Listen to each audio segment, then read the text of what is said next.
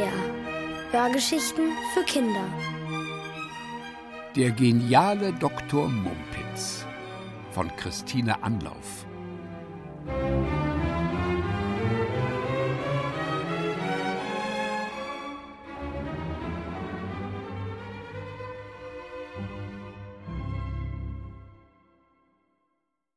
Das spralinesische Mädchen. Habt ihr schon mal von Dr. Mumpitz gehört? Nein? Puh, seid froh. Dann ist bei euch alles in Ordnung. Dr. Mumpitz kenne nämlich nur Leute, die ein Problem haben, und zwar ein wirklich verflixtes Problem, eines, das einem die Haare zu Berge stehen lässt und bei dem man sich absolut keinen Rat mehr weiß. Auf seinem Klingelschild steht es sogar geschrieben Dr. Mumpitz, Diplomspezialist für verflixte Probleme. Wie bitte? fragt ihr. Diplomspezialist? So etwas gibt es doch gar nicht. Also kann es logischerweise ja wohl auch keine Dr. Mumpitz geben. Na, guckt mal an, ihr kleinen Schlaumeier. Wer hat euch eigentlich beigebracht, dermaßen um die Ecke zu denken? Dr. Mumpitz bestimmt nicht. Der denkt immer schnurgeradeaus, vom Sofa bis zum Schreibtisch. Spätestens dort bleiben seine Gedanken allerdings kleben. Das liegt daran, dass es ein etwas ungewöhnlicher Schreibtisch ist. Zunächst einmal hat er keine richtige Farbe. Und dann auch keine richtige Form. Von oben gesehen ähnelt er am ehesten einem Spiegelei. Und jetzt kommt mal näher, denn ich verrate euch ein Geheimnis. Dr. Mumpitz hat ihn selbst gebaut, aus alten Kaugummis. Immer wenn er mit einem fertig ist, klebt er ihn an den Tisch. Das ist praktisch, denn dadurch liegen die Kaugummis nicht auf dem Boden herum oder verkleistern ihm den Magen. Und kauen muss Dr. Mumpitz.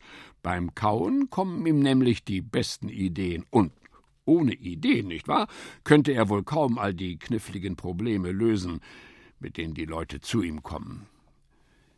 Ihr wollt jetzt nichts mehr über Schreibtische und Kaugummis hören. Ihr findet das eklig. Ihr findet, dass ich zu viel über alles und jedes rede, nur nicht über die verflixten Probleme. Na schön. Bitte, dann kommen wir eben zu den Problemen. Wie wäre es zum Beispiel mit denen von letzter Woche? Beginnen wir mit dem Montag. Am Montagnachmittag stand Dr. Mumpitz in seinem Wohnzimmer und wollte eine Ecke seines Schreibtischs mit einem Pfefferminzkaugummi abrunden, als es läutete. Dr. Mumpitz klebte sich den Kaugummi an die Stirn und stürzte zur Tür. Davor standen, ordentlich wie drei Orgelpfeifen, ein recht großer Mann, eine etwas kleinere Frau und ein ziemlich winziges Mädchen. Alle drei starrten ihn entgeistert an. Verzeihung, murmelte Dr. Mumpitz und pulte sich den Kaugummi von der Stirn. Weil er nicht recht wusste, wohin mit ihm, steckte er ihn sich erst einmal wieder in den Mund. Kommen Sie doch herein. Unschlüssig schoben sich seine Besucher in die Wohnung. Voran der Mann, dann die Frau und zuletzt das winzige Mädchen. In derselben Reihenfolge ließen sie sich auf Dr. Mumpitz Sofa nieder. Tee? fragte Dr. Mumpitz. Nein, danke, sagte der Mann und blickte unbehaglich auf den seltsamen Schreibtisch an der Wand gegenüber. Wir suchen dringend Hilfe bei einem Problem. Wie es scheint, haben wir uns allerdings in der Adresse geirrt. Aber nein, Sie sind ganz und gar richtig, rief Dr. Mumpitz. Wenn es einer weiß, dann ich. Wohin, wenn ich fragen darf, hat sich die Kuh verirrt? Ich meine, wo drückt der Schuh? Der Mann räusperte sich. Es geht um unsere Tochter. Aha. Dr. Mumpitz zwinkerte dem winzigen Mädchen zu und fragte, wie heißt du denn? Muni, sagte das Mädchen. Muni, na, das ist mal ein schöner Name, fand Dr. Mumpitz. Da haben Sie's, stöhnte die Frau auf. Sie heißt nicht Muni, sondern Olga. Das ist ja das Problem. Statt ordentlich zu sprechen, redet die Kleine ein völlig sinnloses Kauderwelsch. Wir waren bei jedem Arzt in der Stadt, aber keiner konnte uns sagen, was mit ihr los ist. Sie sah mit feuchten Augen zu Dr. Mumpitz auf. Sie sind unsere letzte Hoffnung. Dr. Mumpitz strich sich nachdenklich und auch ein wenig stolz das Kinn. Wie alt bist du denn? fragte er Olga dann. Das kleine Mädchen reckte vier Finger in die Höhe. Spalüt! So, so, machte Dr. Mumpitz, während er sich erneut über das Kinn strich und energisch auf seinem Kaugummi kaute. Du hast da übrigens einen schwarzen Fleck auf dem Rock. Das Mädchen blickte auf seine Knie nieder, runzelte die Stirn und brummte Schlafsten was? Der Vater fiel entrüstet ein. Was soll das werden, Doktor? Olga trägt Hosen und keinen Rock. Wo flundern, Pleiteli?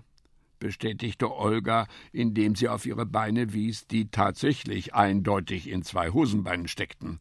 Genau, stimmte ihre Mutter bei. Und sauber ist sie auch.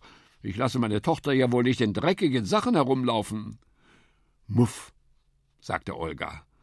Dr. Mumpitz lächelte. Verstehe. Wirklich? fragte Olgas Vater baff. Durchaus. In Olgas Eltern kam freudige Bewegung. Heißt das, Sie können unserer Tochter helfen? riefen sie aus. Helfen? fragte Dr. Mumpitz erstaunt. Aber wozu? Mit Olga ist alles in bester Ordnung. Ja, mehr noch. Ich habe gleich zwei gute Nachrichten für Sie. Jetzt sahen die Eltern schon weniger froh aus, eher argwöhnisch. Und die wären? fragte der Vater.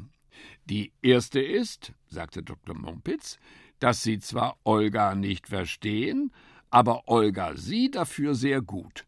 Stimmt's, Olga? Muff, sagte Olga. Sehen Sie?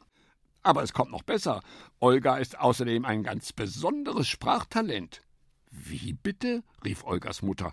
Machen Sie sich über uns lustig? Sie haben doch eben gehört, dass sie kein einziges ordentliches Wort spricht. Oh doch, sagte Dr. Mumpitz vergnügt.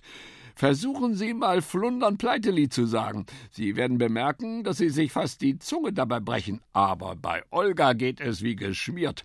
Tatsache ist, dass sie fließend Spralinesisch spricht. Olgas Eltern wurden blass. Sprali. Was?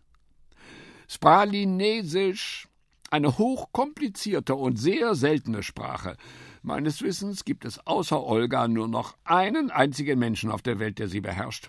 Aber das könnte sich vielleicht ändern, wenn Olga Lust hätte, sie ihnen beizubringen.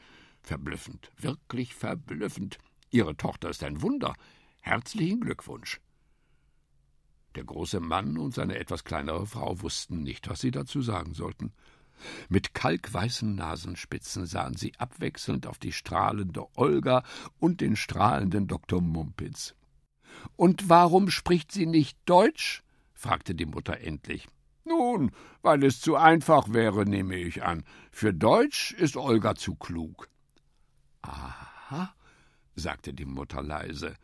Sie nahm Olga an die Hand, Olga nahm ihren Vater an die Hand, der aussah, als wäre ihm gerade ein Ziegelstein auf den Kopf gefallen, und zu dritt verließen sie Dr. Mumpitz Praxis. Dr. Mumpitz nahm den Kaugummi aus dem Mund, klebte ihn an seinen Schreibtisch und lächelte in seinen Bart. Malofeta barum pimuni, murmelte er, was so viel bedeutete wie Mach's gut, kleine Olga.